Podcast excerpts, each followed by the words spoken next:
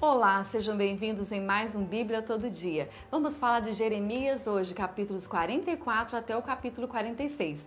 Aqui, Deus dá uma palavra a Jeremias para falar para o povo de Deus, o povo que havia entrado na terra do Egito e Deus havia avisado: não entre nessa terra. Mas eles desobedeceram. Então Jeremias diz a eles que, assim como aconteceu com Jerusalém e todas as cidades de Judá, ruínas, assim também aconteceria com eles dentro da terra do Egito. Jeremias 44, 3 diz assim: Seus moradores provocaram a minha ira, queimando incenso e prestando culto a outros deuses, que nem eles, nem vocês, nem os seus antepassados jamais conheceram.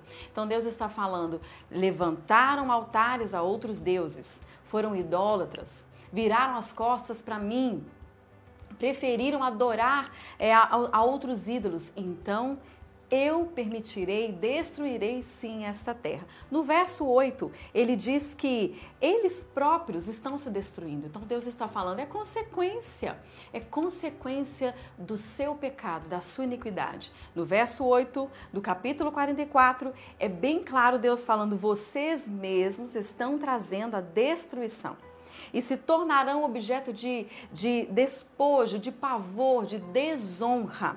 Deus estava decidido, pois levantaram bastante a sua ira. Jeremias 44, 28 está escrito que serão poucos os que escaparão da espada, da morte. Poucos escaparão da espada e voltarão do Egito para a terra de Judá. Então, os remanescentes seriam poucos que escapariam então dessa situação, dessa desgraça, porque desgraça é falta da graça, é falta da presença de Deus. E quando desobedecemos, nós atraímos sim coisas ruins, consequências terríveis, maldições para a nossa vida. Então, todo remanescente de Judá que veio resistir, né? Que veio residir, me perdão, perdão, no Egito, eles sofreriam as consequências. Qual é a palavra que se realiza? Então Deus está falando aqui no verso 28 do, do capítulo 44. Eu quero mostrar a vocês quem é soberano. Qual é a palavra final? Qual é a palavra é que se realiza? A de vocês, da sua própria consciência, do seu coração, dos falsos profetas ou a minha palavra? Então Deus está falando aqui eu sou soberano, o Deus de Israel, que tudo posso e ninguém pode brincar comigo. Deus é Deus de amor, mas também é Deus justo. Capítulo 45, Jeremias fala de uma angústia junto a Baruque, o seu companheiro, o seu amigo, o seu discípulo, o seu copista. Juntos eles sofrem pelo povo, sofrem por saber de tudo aquilo que aconteceria e já estava acontecendo. Nós sabemos que o livro de Jeremias, ele não é muito cronológico, então a gente vai e volta na história, mas o mais importante é entender a desobediência do povo e as consequências, o exílio babilônico, por exemplo, as guerras, as mortes, né, que o povo infelizmente enfrentou e passou por causa da desobediência. Fala aqui então no capítulo 45 do sofrimento e do cansaço físico e emocional de Jeremias e também de Baruque. E eles falam o seguinte: tanto de tanto gemer, estou cansado de tanto gemer, de tanto pedir, de tanto falar, de tanto exortar, ser a boca de Deus aqui para esse povo, para esse tempo, e eles não querem ouvir. Então eles estavam cansados de tudo isso. Baruque aqui é peça fundamental agora um homem muito importante também. Ele é fundamental para tudo isso que estava acontecendo, para todas as declarações e revelação de Deus. Além de escrever aquilo que Jeremias estava falando da parte de Deus, Baruque também sentia aquilo que Jeremias e o Senhor estavam sentindo. É um homem usado também por Deus. Ao lado de Jeremias, o seu companheiro, o seu discipulador, os dois estavam lutando para levar a verdade absoluta ao povo e isso trazia sofrimento a eles. No capítulo 46, mostra que o Egito seria derrotado pela Babilônia, a grande potência. O Egito seria derrotado por Babilônia. Próximo ao rio Eufrates, uma grande batalha. Os babilônicos cresceram muito, fortes em número, em armas, em exército. Então Babilônia estava ali pronta para lutar e acabar com a soberba dos egípcios, dessa grande potência, né? Dos egípcios. Eles, o orgulho deles acabaria ali, a arrogância deles acabaria. Deus manda dizer a Faraó né, a quem governava ali o Egito, e seu exército poderoso para se preparar para a guerra. Então Deus manda falar através do profeta: se preparem, preparem seus cavalos, seus carros, suas espadas, suas armaduras, porque vocês vão batalhar muito contra Nabucodonosor. Mas aqui no, no capítulo 46 ele ainda fala: vocês podem até lutar, podem ter muitas armas, muitos cavalos, muitos carros de guerra, o exército numeroso, poderoso, mas vocês não vão vencer. Né? Vocês não vão vencer essa batalha, nada podem fazer. Então, quando Deus fala, é o que realmente vai acontecer. A palavra de Deus, a declaração de Deus é completamente verdadeira.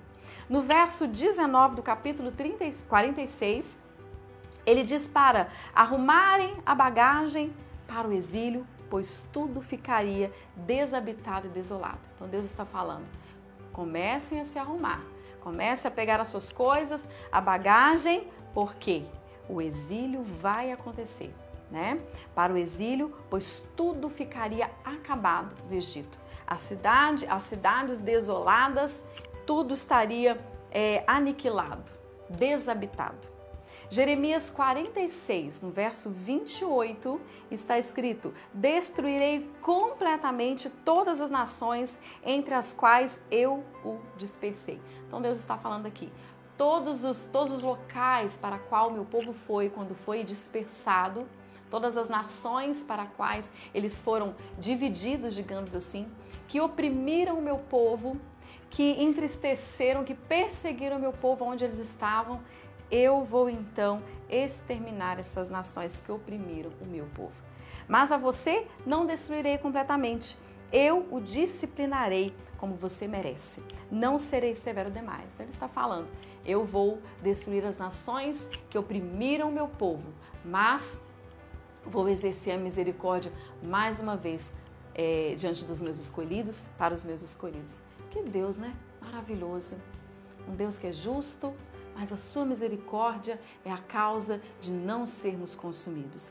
Aqui ele está falando do povo eleito, mesmo sem merecer, mesmo sem merecermos. Ele olha para nós com olhos de misericórdia e quando nós nos arrependemos de verdade, isso é bem importante, é essencial, ele nos acolhe novamente, nos perdoa.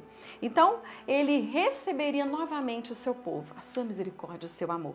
Vocês são disciplinados, é, é isso que ele está falando.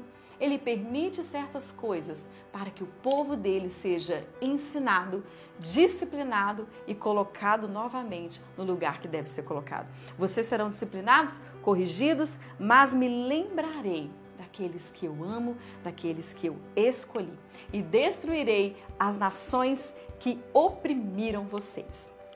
Nós vemos aqui nesses capítulos que Deus está nos lembrando também do amor que tem por nós, da sua misericórdia infinita. Nos lembrando que com Ele não se brinca também, com o seu nome não se brinca. Vamos tomar cuidado. Não se zomba de Deus, não se zomba de Deus. Não se brinca com o nome dele, porque ele é a autoridade maior, suprema sobre todas as autoridades. Ele é Deus e ponto final. Se transgredimos, atraímos consequências sim. Se pecamos, somos perdoados. Mas se permanecermos no pecado e não desejarmos a reconciliação, o conserto de Deus, nós vamos atrair maldições para a nossa vida.